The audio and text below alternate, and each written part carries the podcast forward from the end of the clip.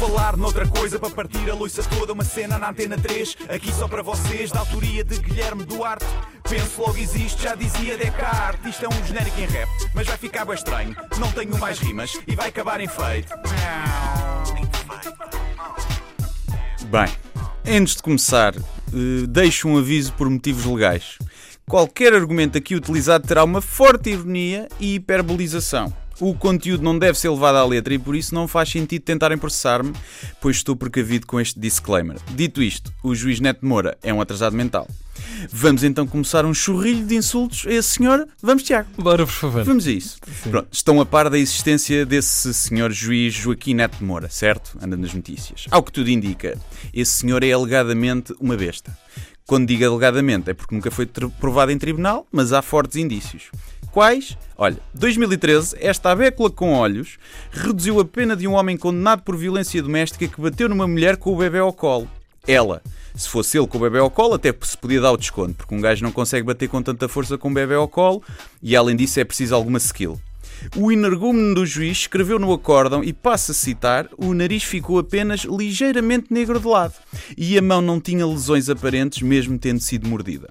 O arguido acabou absolvido do crime de violência doméstica e foi condenado ao pagamento de uma multa de 350 euros pelo crime de ofensas à integridade física. Foi baratinho, saiu baratinho o estrago. Pelos vistos. Portanto, é giro, já sabem. Se baterem numa mulher, deixem marcas ligeiras. O gajo deve ser daqueles adeptos de futebol que um jogador faz uma entrada a pé junto, estilo dupla patada no ar de wrestling, mas se não toca no adversário, acham que não deve ser expulso. Não, a intenção é que conta. E quem bate devagar numa mulher é só porque não conseguiu dar-lhe com mais força.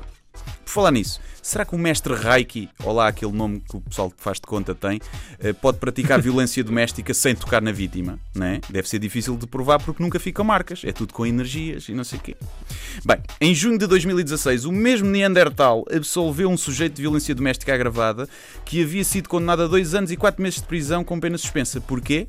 Porque a mulher tinha sido adulta. A porca. É? Citou inclusivamente a Bíblia para mostrar que o adultério é grave. Ora bem, ser juiz e citar a Bíblia é o mesmo que ser engenheiro civil e citar os três porquinhos. É o mesmo que ser médico e citar um livro de Reiki. Lá está o Reiki outra vez. Já agora, a Bíblia, os três porquinhos e o Reiki são todos treta, embora a história dos três porquinhos tenha uma boa mensagem. Ser adulto é imoral, depende. Se fores a mulher do juiz Neto Moura, é só compreensível.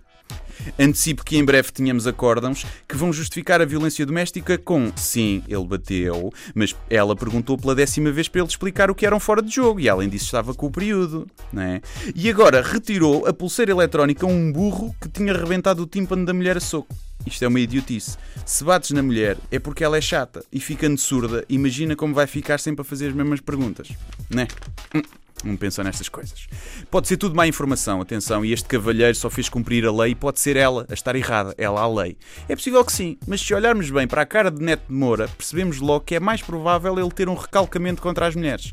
Com aquela fronha, a única forma de ficar junto para sempre com uma mulher é se ela criar síndrome de Estocolmo e ele a mantiver numa jaula na caverna de onde ele parece ter saído. Eu também acho que a lei está mal feita. Um gajo que agride a própria mulher não é uma ameaça para a sociedade, para ter de estar na prisão. É um covarde que só bate em quem não lhe dá luta. Por isso, em vez de prisão, seria obrigado a casar com a lutadora da MMA Cyborg, que além de ser feia como tudo, e de meter medo ao susto, seria capaz de lhe aplicar uma pena muito mais justa se o senhor deixasse a tampa da sanita levantada. E bem, e para acabar, deixo apenas uma pergunta no ar. Será que alguém condenado por violência doméstica pode ficar em prisão domiciliária? Fica para pensarmos. Yo, yo. Por falar noutra coisa, para partir a loiça toda, uma cena na antena 3, aqui só para vocês, da autoria de Guilherme Duarte. Penso logo existe, já dizia Descartes. Isto é um genérico em rap, mas vai ficar bem estranho. Não tenho mais rimas e vai acabar em feito.